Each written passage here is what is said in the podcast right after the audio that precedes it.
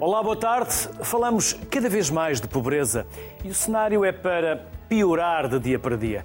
É o poder de compra que encolhe as condições de vida que pioram, desgraças que podem acabar a viver na rua. Ainda não tínhamos saído de uma crise e já entramos noutra. Qual é então o plano para quem não tem casa? Conversamos então com quem está no terreno a trabalhar com os mais desesperados. Fernando Paulo é vereador da Educação e da Coesão Social da Câmara Municipal do Porto. Paulo Santos, coordenador da equipa de projeto para a implementação e monitorização do Plano Municipal de Lisboa para a pessoa em situação de sem-abrigo, 2019-2023, e é também o coordenador do Núcleo de Planeamento e Intervenção Sem-Abrigo. Daqui a pouco vamos ter também o António Bento, que é psiquiatra e consultor do projeto europeu SEMS, Saúde Mental, Exclusão Social. Para já, vamos nos focar em Lisboa e Porto. Começo por perguntar aos dois, ao Fernando Paulo e ao Paulo Santos. Julgo que os números se mantêm, eh, mas se este número não estiver atual, peço que me corrijam. Julgo que 9 mil pessoas vivem na rua em Lisboa e no Porto. O número está a aumentar. Começo por eh, vos perguntar, Fernando Paulo, e depois também a mesma pergunta ao Paulo Santos, se têm a percentagem de quantas pessoas estão na rua por problemas de adição, ou seja, drogas, álcool uh, e outras drogas, por uh, saúde mental e por uh, questões sociais. Fernando Paulo. Muito bem. Cumprimento também o Paulo Santos e, naturalmente, agradeço o convite. Estou aqui com muito gosto e para dizer que, efetivamente, em dezembro de 2021, o Porto apresenta um total de 730 pessoas em situação de sem-abrigo das quais 231 sem teto, são as pessoas que estão na rua, e 499 sem casa e, e, e que estão, digamos, não estão em situação sem teto, têm, sem habitação, mas estão em centro de acolhimento temporário, ou em apartamentos partilhados, ou em quarto de pensão. O nosso foco, naturalmente, que é para aquelas pessoas que estão sem teto, para as 231. E destas, um número muito significativo de pessoas que, de facto, eh, têm problemas do foro de saúde mental uh, e uh, também devido ao, ao, consumo de substâncias psicoativas, ou seja, aquelas que são as situações de maior severidade e que estão em situação de sem teto e a viver na rua, são aquelas em que as equipas têm tido maior dificuldade em conseguir mobilizá-las para aceitarem alguma, algum encaminhamento para a resposta social. E não, não podemos cair num lugar comum que as pessoas estão na rua porque querem. As pessoas, uma boa parte destas pessoas estão na rua, não por ausência de resposta, mas porque de facto a sua condição de saúde, ou do ponto de vista mental, ou por eh, consumidora de substâncias psicoativas, não lhe permite de facto aceitar o apoio e, e, uh, e o encaminhamento para uma resposta social. Porque felizmente na cidade temos vindo a aumentar o número de respostas e todas as pessoas que estão em situação de sem-abrigo têm um gestor de caso atribuído. Eh, e isso significa que, de facto, nós impomos a nós próprios que em 24 horas conseguimos sinalizar as pessoas que estão na rua e, a partir daí, procuramos desencadear a resposta mais adequada em função do perfil, mas temos que respeitar aquela que é a vontade do próprio. E aquilo que tem sido as maiores dificuldades com, com que nos temos deparado tem sido efetivamente, de facto, ao nível da, da, das, da, das questões de saúde mental e das pessoas que consomem substâncias psicoativas que, de facto, uh, não uh, estão incapazes de decidir e de aceitar uma intervenção mais imediata e, portanto, o trabalho é mais demorado e mais persistente que temos vindo a existir e, de facto, as pessoas estão expostas a esta situação de maior severidade. Paulo Santos, e em Lisboa? Aqui em, em, relação ao contexto sim, sim. primeiro mais uma vez agradecer e cumprimentar o Sr. Vereador e também já ouvi o Dr. António Bento, que conheço também bastante bem. Em relação a Lisboa, uh, os números atuais referem-se a 31 de dezembro de 2021, que é o corte que é feito todos os anos e que é uma demanda da Estratégia Nacional, e em Lisboa tínhamos 3.308 pessoas em situação de sem-abrigo em Lisboa, que corresponde a 34% da população em situação de sem-abrigo do, do país. Fazendo aqui a distinção, tal como o Sr. Vereador também falou, entre pessoas em situação de sem-abrigo sem teto e sem casa, portanto, sem casa temos 3.021 e sem teto temos 307.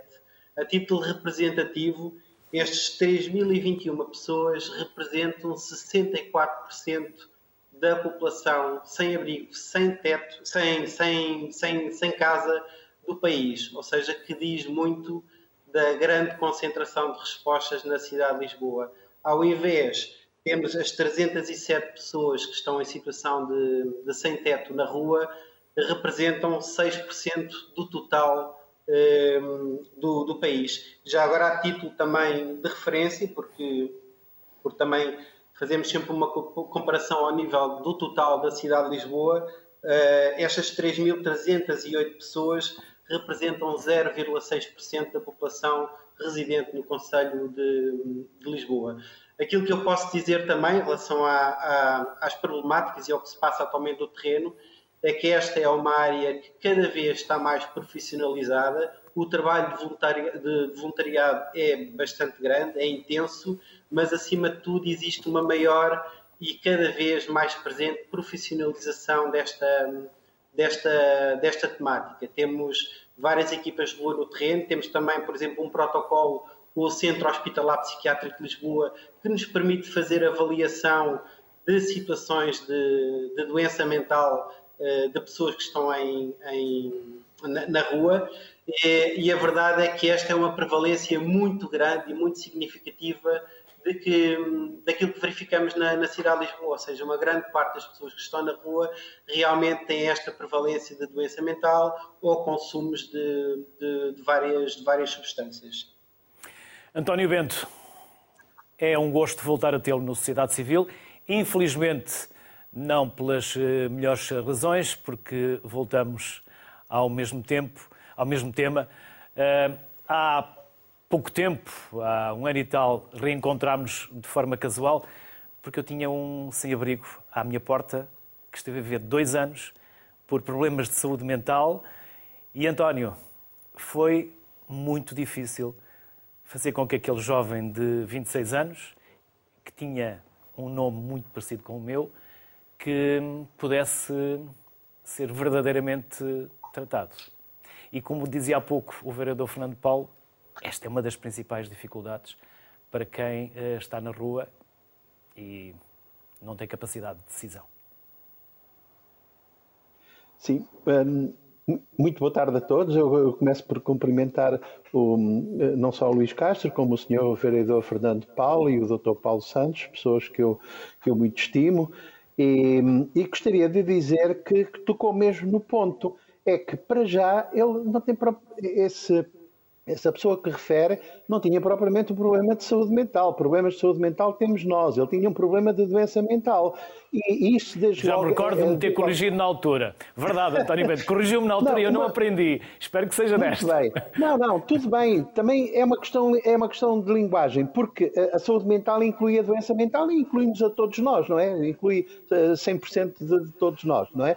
E, portanto, a, a, dificuldade é mesmo essa. É que é quase impossível tratar um doente, e vamos agora especificar mais um bocadinho, é quase impossível tratar um doente que tem uma esquizofrenia e que vive na rua, uh, precisamente porque essa pessoa uh, é como se não existisse, quer dizer, não é reconhecida por ninguém e é, é ignorada ou é, um, pelos poucos que possam ter consciência desse, dessa existência, é, é, negado. Ou seja, nós temos uma situação que ainda estamos um bocadinho na, na, na pré-história, ou seja, não há ainda sequer um reconhecimento que, para além das questões da pobreza, para além das questões habitacionais, para além das questões das substâncias ilícitas, há um subgrupo invisível, eu não diria misterioso, mas invisível, apesar, enfim, de eu andar há 30 e tal anos a, tentar dizer que existe, mas essas coisas também não se veem na testa. A pessoa que, que tinha uma esquizofrenia que estava à sua porta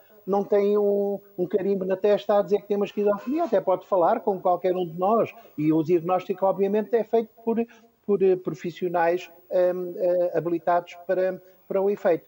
Isso leva-nos a uma questão delicada, é que no meio de tantos milhões que há para os, um, para os sem-abrigo, não há um único euro do Ministério da Saúde especificamente para estes doentes. Ou seja, há na área das substâncias ilícitas, e bem, sei lá, as carrinhas de metadona, por exemplo, e muitas outras coisas que há na área da, das adições, mas não há nada de, que eu saiba, não há nada da psiquiatria. O Dr. Paulo Santos há bocado falou e bem que, que, temos um protocolo muito simpático, muito agradável com a Câmara, que tem funcionado, aliás, eu já trabalho com a Câmara desde 1993. Agora, esse protocolo tem, da parte da saúde, do Ministério da Saúde, um custo zero. Ou seja, aquilo que acontece é que nós, simpaticamente, eh, vamos a custo zero, ou seja, deslocando as nossas atividades Uh, outras atividades, vamos fazer esse trabalho com muito gosto e carinho e somos muito bem recebidos sempre e temos feito um trabalho fantástico com a Câmara. Mas é um trabalho que não está institucionalizado do lado da saúde. Eu estou a falar do Ministério da Saúde. E isso era algo que, enquanto não existir, eu estou convencido que o número em Lisboa e, e, e a questão dos doentes eh, psiquiátricos, dos doentes mentais, dos doentes psicóticos, é tipicamente lisboeta, não é por ser Lisboa ou por ser o Porto, é porque o que a literatura científica nos diz é que os doentes psicóticos tendem a ir para os grandes centros. Portanto, é muito mais fácil os do Porto virem para Lisboa, este subgrupo dos doentes, do que os doentes psicóticos espalharem-se pelo país. Isso não é, eh, não é, não é possível. Portanto, nós temos aqui, eh, ao, ao fim de décadas de de, deste, de trabalho com, com os sem-abrigo, temos aqui para já uma ignorância, eu diria mesmo assim, ignorância, e estou a falar agora de um subgrupo muito importante e que vai crescendo. Nós publicámos um artigo científico em 2020 em que estimávamos que havia cerca de 1.222 doentes mentais a viverem nas ruas de Lisboa. Estes 1.222 não têm qualquer reconhecimento oficial. Fernando Paulo, a vossa estratégia no Porto é apenas e só para o Porto ou é uma estratégia municipal? Uh, metropolitana, perdão.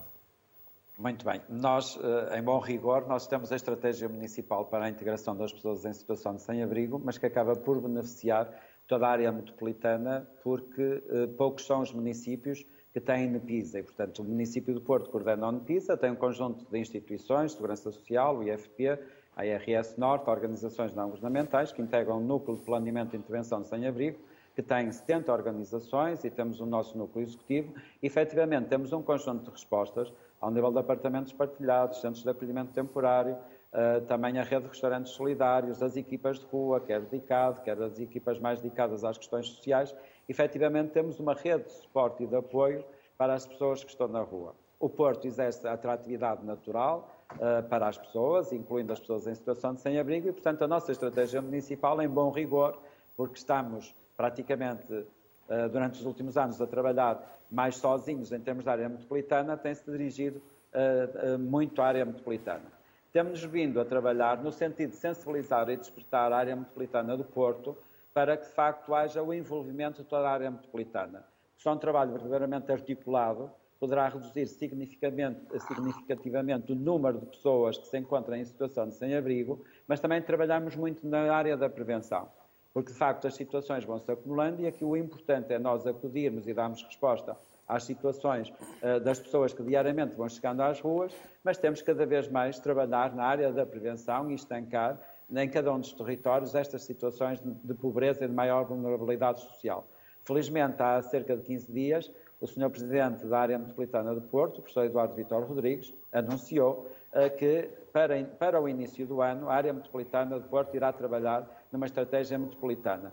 Era um pedido e uma reivindicação que o Porto tinha vindo a fazer há, há alguns anos, inclusivamente já apresentámos duas propostas de recomendação à área metropolitana do Porto e, e, e, agora é com satisfação que acolhemos, de facto, esta vontade e esta disponibilidade do Sr. Presidente da área metropolitana de podermos vir a trabalhar todos em conjunto, os municípios da grande área metropolitana, para uma estratégia concertada e metropolitana. Só dessa forma, se nós, de facto, repartirmos responsabilidades, gerarmos complementaridade numa estratégia conjunta, é que nós efetivamente podemos dar um projeto de vida às várias pessoas que neste momento estão na sua condição de sem-abrigo, mas também mais facilmente mobilizarmos as respostas mais adequadas em função do perfil de cada uma das pessoas e que desde a primeira hora possa começar, por exemplo, uma habitação. Nós não podemos deixar de considerar que efetivamente as pessoas em situação de sem-abrigo são a expressão mais visível da extrema da exclusão social. E que uma das condições fundamentais para nós, de facto, também podermos dar dignidade às pessoas, um dos requisitos e uma das funções básicas é, de facto, a habitação. A habitação é um dos direitos constitucionalmente previstos, mas que é um direito fundamental para nós depois podermos a calcular e assegurar outros direitos como seja a saúde, o apoio e a proteção social, como seja também a cultura, o bem-estar. E, portanto, acho que este é um trabalho que tem que ser feito e, portanto, eu julgo que, com a experiência que o Porto e a Nefisa têm no trabalho de, já de alguns anos nesta, nesta área, que o podemos e estamos disponíveis para o colocar também ao serviço da grande área metropolitana do Porto e é importante sensibilizar e despertar os municípios para este trabalho conjunto, sob a coordenação da área metropolitana. Estou muito esperançado que, de facto, 2023, com o aumento das situações de exclusão e de pobreza, o número crescente, naturalmente, que vai chegar às ruas, às nossas ruas, quer do Porto, quer desta grande área metropolitana, que se nós tivermos, eh, de facto, neste trabalho mais conjunto, eh, que poderemos eh, mais facilmente estancar os problemas e, e criar, de facto, condições para a integração das pessoas e dar um projeto de vida que passa naturalmente por atender às questões de saúde, também podermos a capacitação e qualificação das pessoas que estão em idade e que têm condições para a empregabilidade, porque só dessa forma é que nós lhes podemos dar uma maior autonomia e dignidade. Paulo Santos, é do conhecimento geral que Lisboa atrai a maior parte eh, das pessoas em situação de sem-abrigo, seja da Grande Lisboa, até mesmo de outros pontos do país. Vocês têm vindo a aumentar a capacidade de vagas para acolher pessoas em situação de sem-abrigo. E julgo que mais de 1.100 vagas para o próximo ano? Isso. Ehm, essas vagas, portanto, realmente Lisboa nos últimos anos e no âmbito do Plano Municipal para a Pessoa em Situação de Sem-Abrigo, que foi aprovado em 2019 e tem a duração até 2023, e, e, aliás, este horizonte temporal está alinhado com a estratégia nacional, que tem exatamente o mesmo horizonte temporal, e durante este período, aquilo que estava, estava previsto no plano era de aumentarmos as vagas de alojamento de iniciativa municipal e chegarmos a cerca de 1.100 vagas. Começámos com, no, no ano 2019 com, com, poucas mais de, com pouco mais de 400, neste momento já vamos com 977, que eh, se repartem maioritariamente em alguns novos centros de alojamento que foram criados, respostas mais coletivas, mas acima de tudo um grande investimento ao nível do Housing First. Aliás, temos atualmente 340 vagas no, no terreno uh, em alojamento Housing First. E essa tem sido uma das estratégias do, do município de Lisboa, aumentar as respostas diversificadas na cidade, ou seja, consideramos que não se deve só apontar num caminho, num só caminho, mas sim diversificar as respostas, porque uma pessoa pode perfeitamente ter os critérios e adaptar-se facilmente a uma resposta como Housing First, e há outras que não e que certamente se adaptarão a outro tipo de, de respostas, como apartamentos partilhados ou, ou, ou centros de maior dimensão. Esse tem sido o caminho que a Câmara tem feito, tem apostado também bastante nas equipas de rua, ou seja, atualmente cobrimos a cidade toda de Lisboa com quatro equipas técnicas de rua que fazem o acompanhamento psicossocial de todas as pessoas que estão em situação de sem-teto. Ainda temos uma quinta equipa que cobre a cidade inteira de Lisboa ao nível da, da, da saúde e que faz a ligação às estruturas de saúde. Depois também temos projetos ao nível da empregabilidade e da autonomização das pessoas em situação de sem-abrigo, aquelas que, por exemplo, estão preparadas para trabalhar, ou estão mais do que preparadas, estão motivadas para trabalhar uma hora por dia e serem pagas por isso. E o importante disso é, aos poucos, readquirirem eh, rotinas diárias ou outras que estão perfeitamente eh, num, num, num, patamar que lhes permite rapidamente eh, celebrar um contrato de trabalho com, com uma empresa. Eh, depois há aqui um ponto-chave que já foi aqui falado pelo Sr. Vereador, que é a questão da prevenção. Ou seja, eu considero que atualmente na cidade de Lisboa existe uma, uma boa capacidade de resposta, há muito trabalho para fazer, há sim, mas todo o trabalho que fazemos, se nada for feito ao nível da prevenção, por muita capacidade que tenhamos de autonomizar 10 pessoas naquele mês, eh, outras 10 ou mais nesse mês poderão chegar uh, e, ficar, e ficar em, em situação de, de sem-abrigo. Ou seja, isso é um trabalho que tem que ser feito a montante. Estamos a falar de, de, de questões de, de, saúde mental ou doença mental, estamos a falar de rupturas familiares, estamos a falar de questões de empregabilidade, estamos a falar de, questões de dependências, de divórcios, das questões da, da, da, ex-presidiários também, ou seja, há toda uma panóplia de temas que estão a montante da pessoa ficar em situação de sem-abrigo têm que ser trabalhadas preventivamente para evitar que cheguem a esta situação. Porque aquilo que a literatura diz é que um dia a mais na situação sem abrigo, na rua, é extremamente eh, prejudicial e vai garantidamente eh,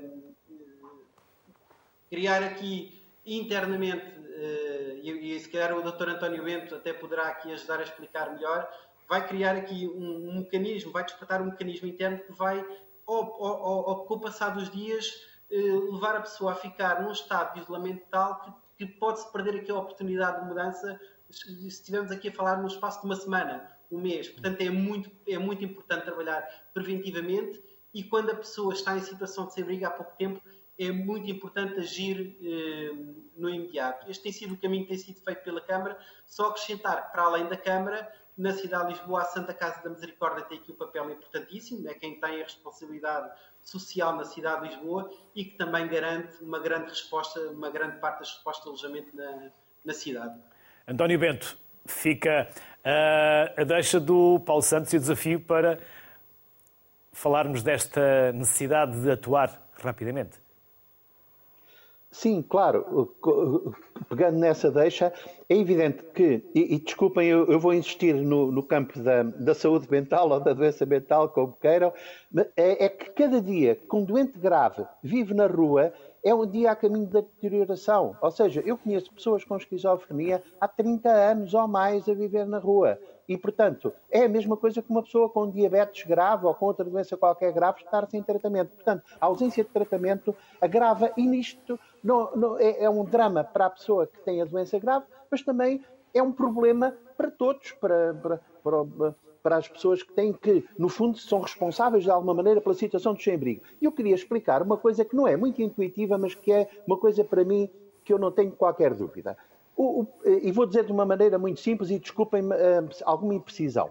Nós temos 2 milhões de pobres em Portugal, mas só temos 10 mil sem abrigo desses, desses 2 milhões. Porquê é que nós continuamos a insistir na tónica da pobreza em relação aos sem abrigo? É óbvio que são pobres, mas dizer que são pobres não acrescenta nada. É a mesma coisa que dizer que nós somos aqui animais mamíferos. É evidente que somos, mas isso acrescenta alguma coisa? Nada.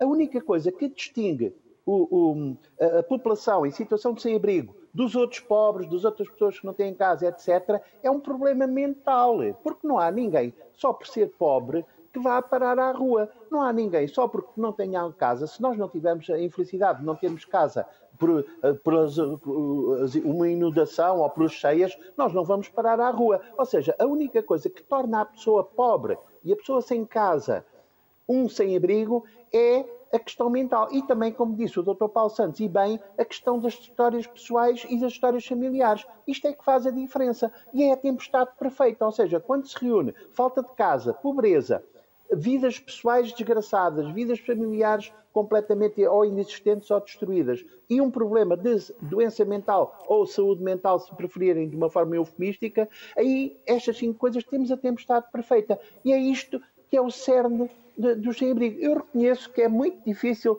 nós vermos uh, aquilo que faz a diferença, mas é, é, é, é, como se costuma dizer, às vezes parece um pormenor, mas não é um pormenor. Não, e agora eu claro, eu sou suspeito porque eu sou psiquiatra, estou aqui a defender uma coisa que é, que é quase indefensável. Mas sem, sem esse reconhecimento, vamos continuar a ter aumento dos sem-abrigo. E eu digo mais, independentemente de Portugal estar mais em crise, menos em crise, mais rico, mais pobre, é evidente que se nós tivermos, oxalá que não, mas se tivermos uma situação muito, muito má do ponto de vista social, Uh, proporcionalmente o número de doentes mentais graves vai diminuir. Se nós, em vez de 10 mil, tivéssemos por absurdo 20 ou 30 mil, se calhar eram menos. Mas é, é impossível, impossível, eu diria mesmo, resolver-se o problema do, das pessoas em situação de sem-abrigo. Por isso é que eu acho que é impossível, por exemplo, a, a meta de, de, acabar com os sem-abrigo, como previa a estratégia para o ano, um, sem se resolver o problema dos, dos doentes uh, mentais graves.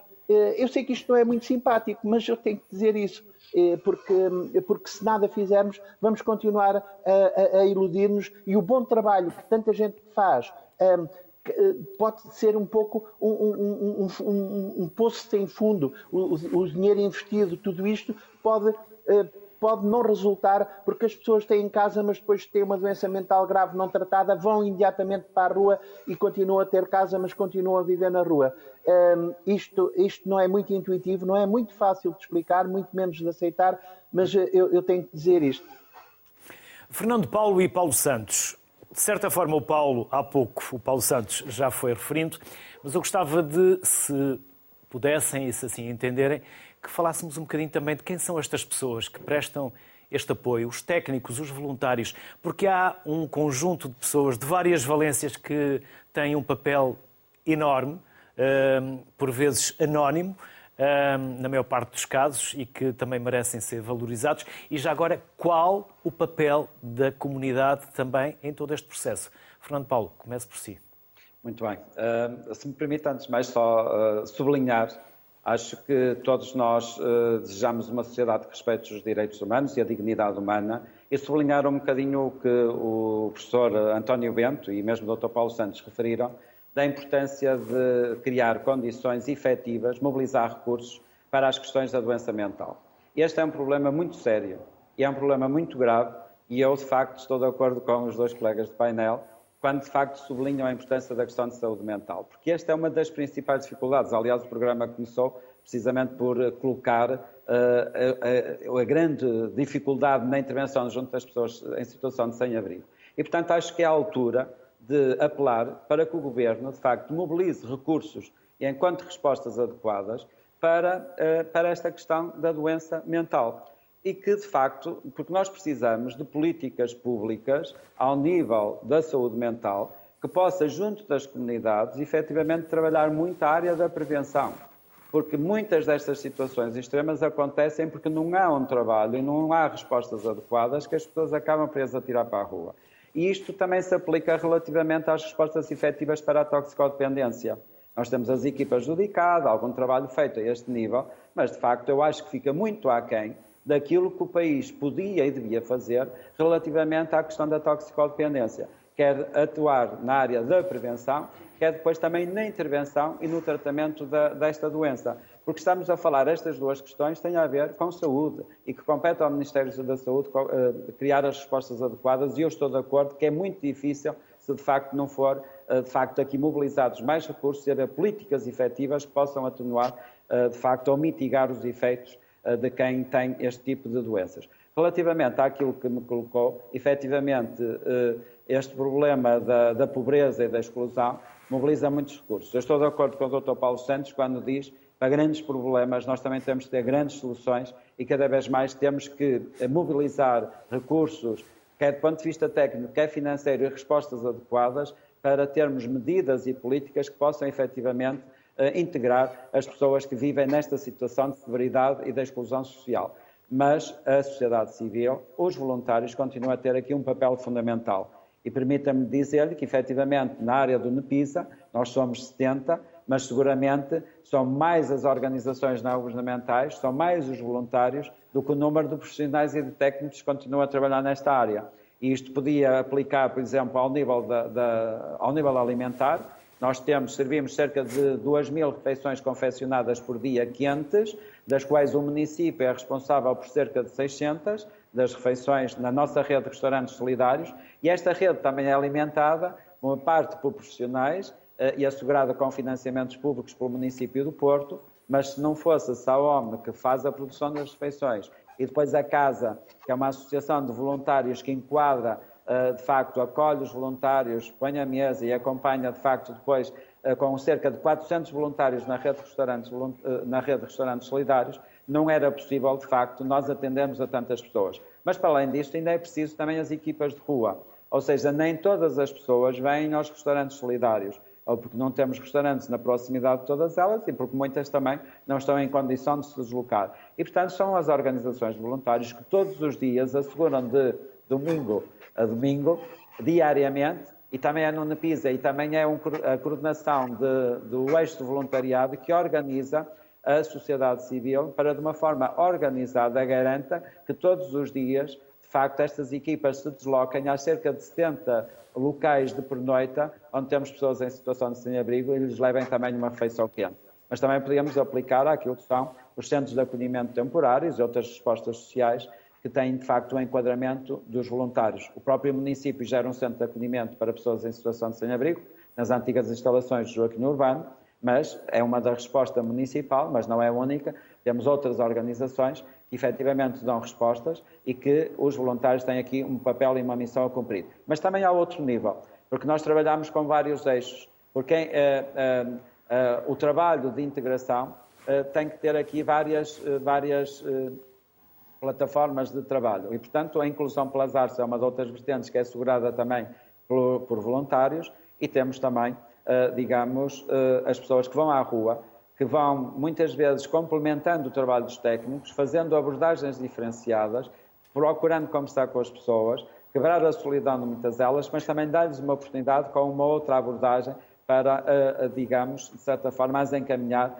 para um tipo de, de resposta social. Portanto, sem dúvida que nesta área nós, e, e, os gestores de caso, nós temos uma equipa de mais ou menos 40 gestores de caso, uma boa parte destes gestores não temos, são cinco ou seis gestores profissionais, os demais são gestores profissionais, mas estão integrados em organizações no tipo de resposta que acabam por dar muito para além daquilo que é o horário de trabalho, neste compromisso muito social também com este tipo de situação de pobreza e de exclusão e que de facto valorizam e acabam por colaborar com as entidades públicas neste trabalho de promoção da inclusão, de sensibilização, de despertar a própria comunidade para dar as respostas adequadas para quem vive nesta situação severa de pobreza. Paulo Santos, equipas, organizações, comunidade. Isso, isso. 30 eh, segundos só para dar aqui uma nota que há bocado esqueci de referir, claro que, que é considero o trabalho em rede fundamental. Ou seja, eh, todo o trabalho que possamos aqui fazer, se não for feito em rede, garantidamente não vai resultar. E a estratégia metropolitana ou nacional é essencial para de alguma forma atenuar esta, esta, esta realidade. E aqui, eh, por exemplo, o BNAUT, a Bolsa Nacional de Alojamento eh, Urgente Temporário, eh, que está enquadrada no âmbito do PRR, pode trazer aqui algumas novidades que pensamos que no, nos próximos anos e de alguma forma trazer respostas e, a nível nacional e não só, só local. Esperemos para, para ver que corra nesse sentido.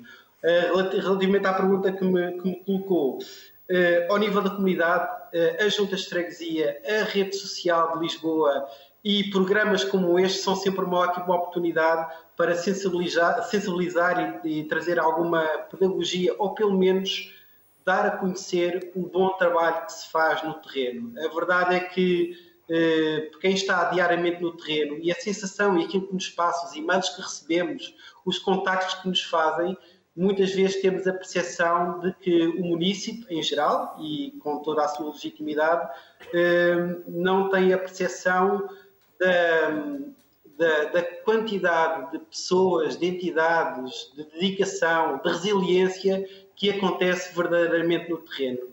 Eh, e estas oportunidades é sempre, são sempre importantes para, de alguma forma, dizer o que cada um dos municípios faz. Porto está aqui a dar o seu exemplo, Lisboa também, e a verdade é que há muita coisa a acontecer no terreno e, e muitos municípios, por vezes, não têm essa, essa sensação e às vezes têm mesmo uh, legitimamente, como, como disse, uh, a ideia de que pouco se faz ou nada se faz. E a verdade é que não é assim que, que, que acontece. Uh, os profissionais são muitos, trabalhamos com muitas IPSS, cada caso é realmente um caso, cada pessoa tem que ser uh, vista, olhada uh, de acordo com a sua história de vida. E as equipas de rua, as equipas, todas as equipas técnicas devem acompanhar também essa, essa, essa realidade, devem ser transversais, devem ser multidisciplinares, mas acima de tudo devem ter aqui um elemento comum, que é a capacidade de escuta. É preciso saber dar tempo. Há pessoas que estão preparadas para, no momento imediato, acederem a uma resposta, e a resposta não quer dizer que seja uma resposta de alojamento. Pode ser simplesmente tratar o seu cartão de cidadão ou outro documento. É a resposta que para aquela pessoa, naquele momento, é importante. E outras é preciso o seu tempo, é preciso saber escutar, saber ouvir, mais do que tentar apressar, eh, tentar apressar algum tipo de resposta. Às vezes, quando isso acontece, eh, o grau de de, de retorno à situação de sem-abrigo até é por vezes mais elevado do que por vezes esperar algum tempo pelo tempo, o tempo certo. Este é o papel dos técnicos que estão no terreno, que são muitos, que é estarem conscientes daquilo que é a situação daquela pessoa e ativar a rede de parceiros para arranjar, dentro do que cada um pode dar, eh, a melhor solução individual para, para, cada, para cada um. Para além disso, os voluntários, como, como já foi dito aqui, têm um papel essencial. Muitas vezes, um técnico que está associado a uma instituição, um voluntário que está simplesmente no local a fazer a sua distribuição eh, alimentar, a, dar a sua sandes, eh, pode ser às vezes o, o elemento que permite fazer a ligação entre a situação daquela pessoa naquele momento e o técnico. E aqui, quando digo que a rede pode funcionar, é, é precisamente aí. É o técnico que é o gestor de caso daquela pessoa ter a possibilidade de articular com o voluntário daquela instituição e, em conjunto, ver qual é a melhor estratégia de abordar uh, aquela, aquela pessoa. Portanto, aqui o trabalho em rede, e aqui a Câmara tem a possibilidade, no âmbito do plano municipal, ter a visão do todo, de todas as respostas que estão no âmbito do plano e permite fazer aqui sinergias, interligações e criar na mesma mesa, quase que servir como mediador de, de várias respostas na cidade de Lisboa para arranjar uma solução direcionada à especificidade daquela pessoa individual. António Bento, quando se diz ou alguém diz que vamos acabar em X anos com as pessoas que vivem na rua, não quer dizer que seja por populismo ou porque fica bem para as câmaras, mas é um excesso de otimismo, é um otimismo desfasado com a realidade. Também concorda que nunca será possível acabar na totalidade com as pessoas em situação de sem-abrigo? Bom, eh, eu, como, já disse, eh, muitas vezes é, é evidente que é um objetivo político legítimo. E é um objetivo que já há mais de 20 anos o Tony Blair na Inglaterra, o Chirac, tiveram esse objetivo para a Europa. Repare, na passagem do milénio, eles disseram vamos acabar com, com o cheio-abrigo na Europa. É evidente que as coisas não são assim tão simples um, e eu, eu, eu, não sei, não, não sei falar em termos eh, filosóficos do que é que será uma sociedade ideal com ou sem abrigo, porque como muito bem disse ainda agora o Dr. Paulo Santos, é preciso ouvir as pessoas. É preciso ouvir as pessoas e eu costumo sempre dizer, e os políticos gostam de ouvir isso, que só nas sociedades democráticas é que há pessoas em situação de sem-abrigo porque nas sociedades ditatoriais fazem eh, enfim, coisas horríveis e, portanto, ehm, a própria tolerância da sociedade. Agora, há aqui uma questão essencial: é preciso ouvir e. Ehm, aí, mais uma vez, vou puxar a brasa um bocadinho à minha sardinha. Os psicólogos e os psiquiatras estão uh, numa, numa situação privilegiada para ouvirem. E ouvir é dizer o quê? É ver se a pessoa, se a pessoa no limite for suficientemente ehm, lúcida para uh, ter consciência dos riscos e dos perigos de viver na rua e quiser viver na rua e se a sociedade democrática assim o permitir, tudo bem. Não, uh,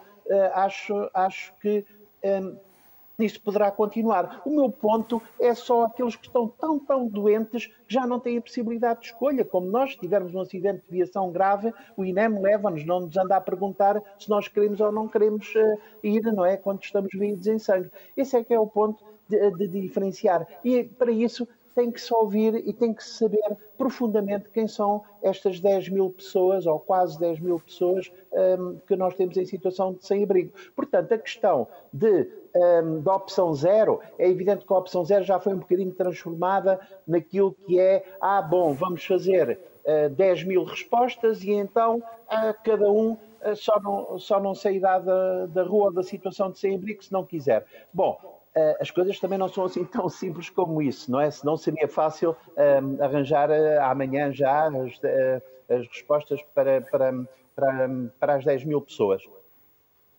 António Bento, Paulo Santos, Fernando Paulo, foi um gosto voltar a receber-vos aqui no Sociedade Civil, infelizmente por um tema que não é agradável, mas quero também, em nome da sociedade civil, dar-vos os parabéns e agradecer o trabalho que têm desempenhado e desenvolvido ao longo destes anos. Bem-hajam, sorte e um melhor ano. É isso que esperamos. Obrigado, duplamente. Obrigado. Obrigado. Obrigado. Obrigado. Obrigado. Bom trabalho. Converso agora com Maria do Carmo Gonçalves, é coordenadora do projeto Estou Tão Perto Que Não Me Vês, da Caritas de Beja. Olá, Bem-vinda. Boa tarde. Muito obrigada. Boa tarde. Relativamente começar por nos falar da Caritas e o trabalho que já estão a desenvolver. Certo. A Caritas já trabalha de, desde sempre com pessoas em situação de vulnerabilidade, não é? E em 2020, eh, através das respostas internas da Caritas Diocesana de Beja, constatámos que existiam 80 pessoas em situação de, de sem-abrigo. E agora são mais, Maria do Carmo?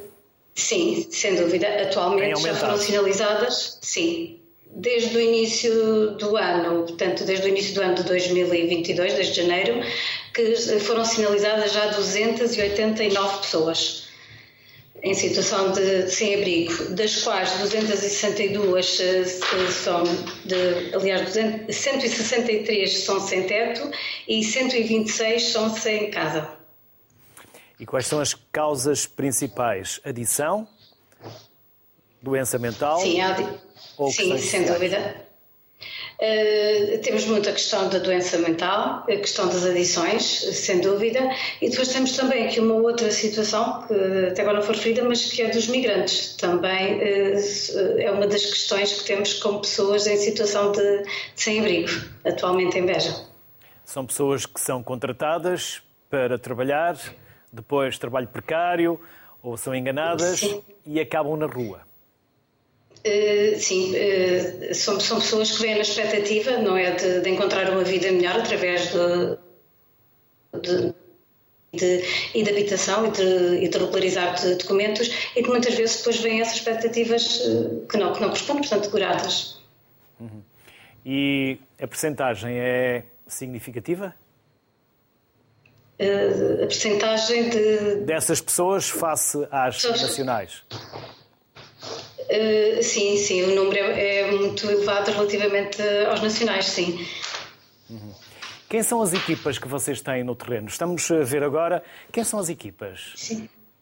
Uh, foi constituída no início do ano, portanto, uma equipa de, de rua, ainda não existia uma equipa de rua.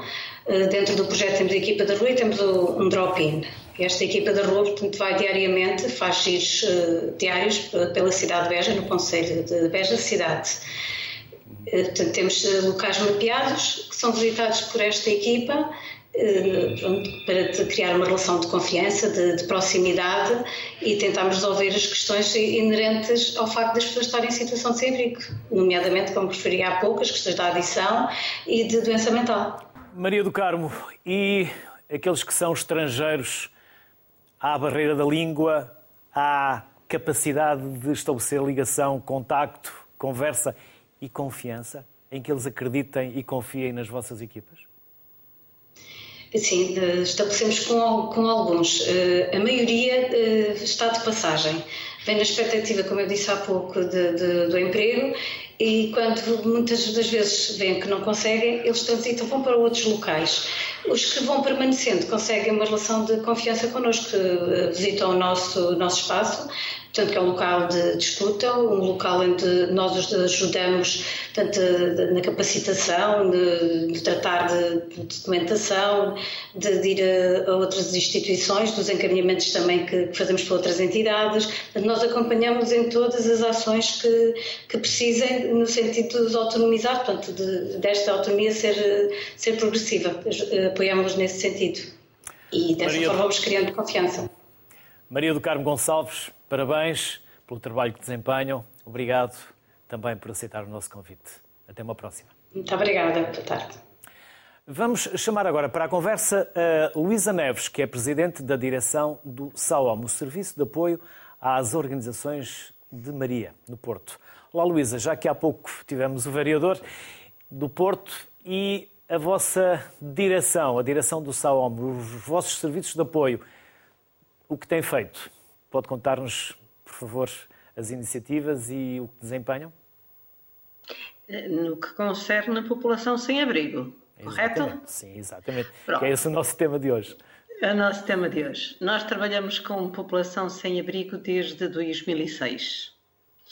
Eh, começamos com um projeto que, que foi o projeto que me trouxe ao Salão, Mudar Sentido à Vida, que é um projeto de reinserção e de capacitação de pessoas sem abrigo.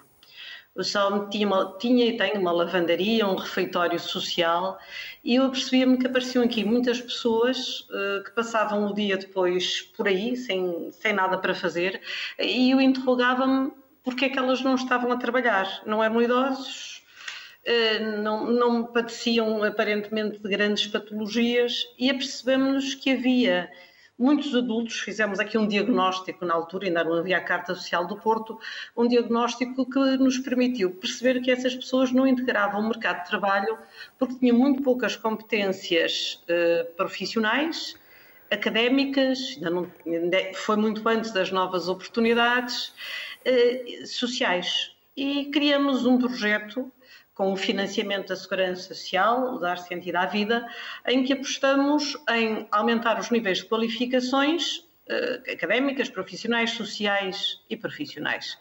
Começamos com uma turma com 12 indivíduos de, que tinham o quarto ano de escolaridade em comum, homens e mulheres, fa, nos 40 e tantos anos, e ao fim de, de, um ano tinham feito sexto ano, tinham um diploma profissional eh, de ajudante de cozinha e 10 estavam empregados.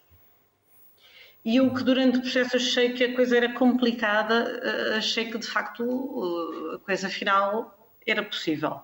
Bom, o projeto dura até hoje, por nós passaram a nível de reinserção mais de 250 pessoas. Tivemos momentos em que a taxa de empregabilidade chegou aos 70%.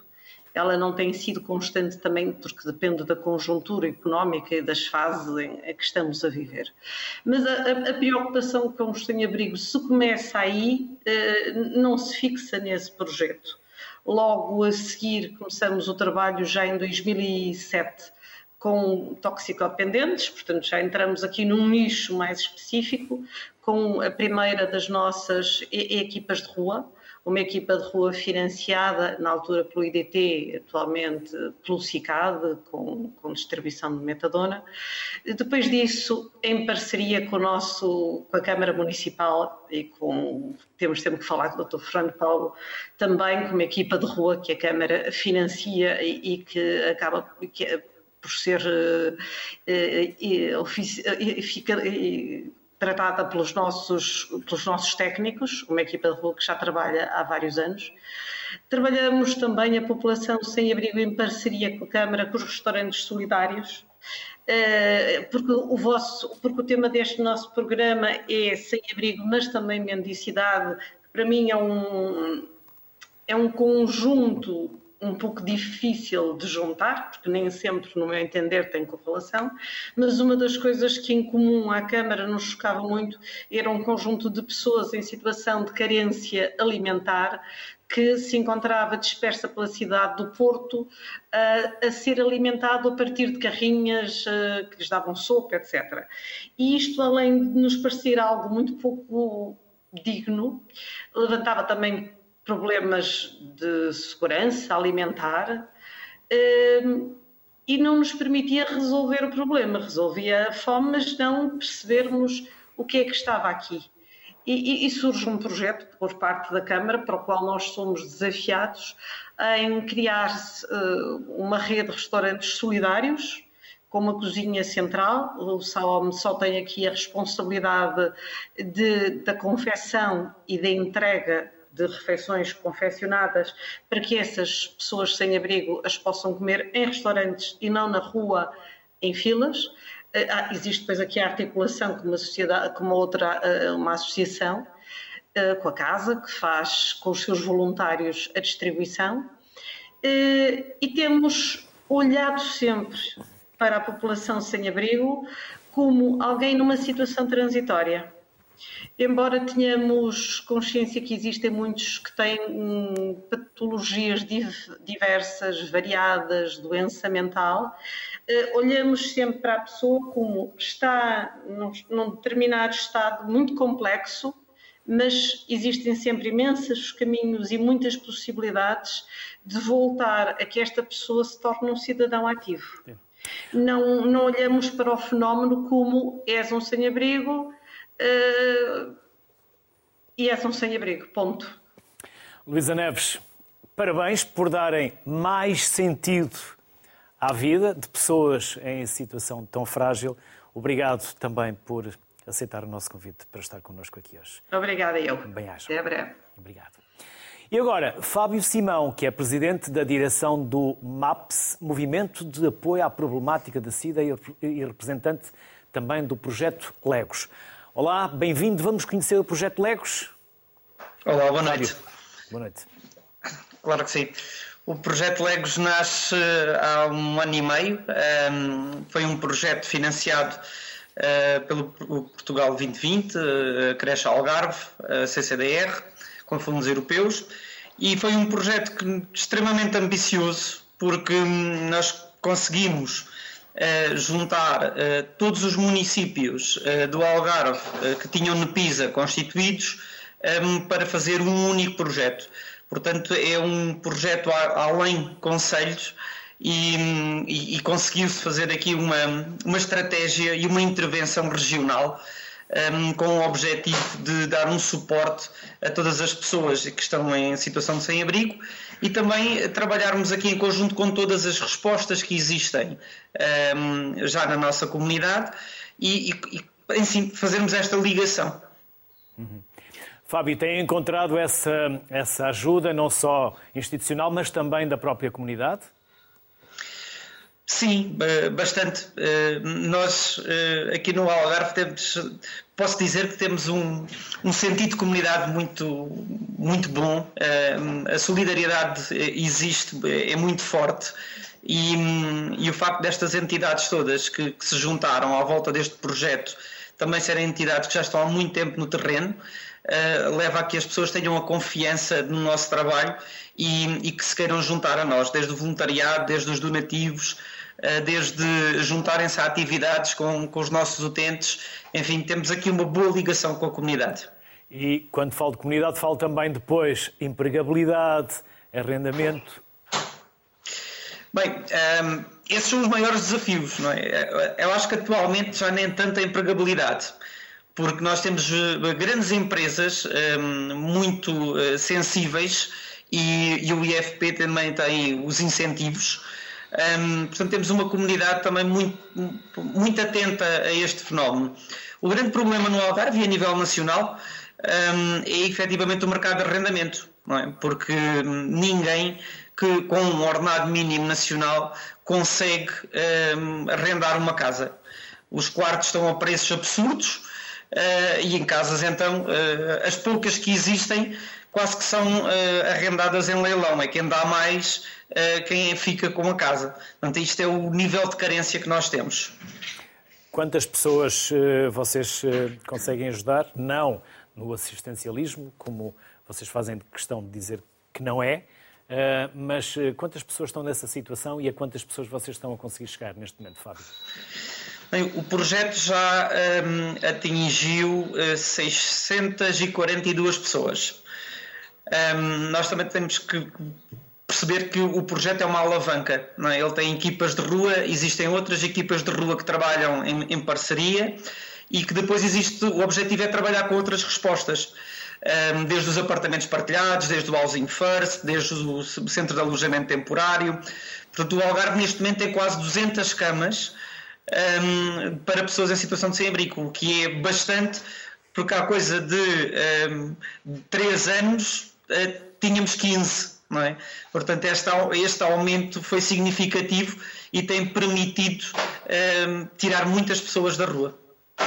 Parabéns pelo trabalho que tem desempenhado, Fábio. Os números são expressivos, são elucidativos, o que nos disse igualmente, por isso, parabéns e bem-ajam. Muito obrigado. Como dizia Kofi Annan, o mínimo da dignidade humana está em 2 mil calorias para comer, livros para estudar e um teto para abrigar. Ninguém escolhe perder a casa. Pensemos e ajudemos. Boa tarde, saúde.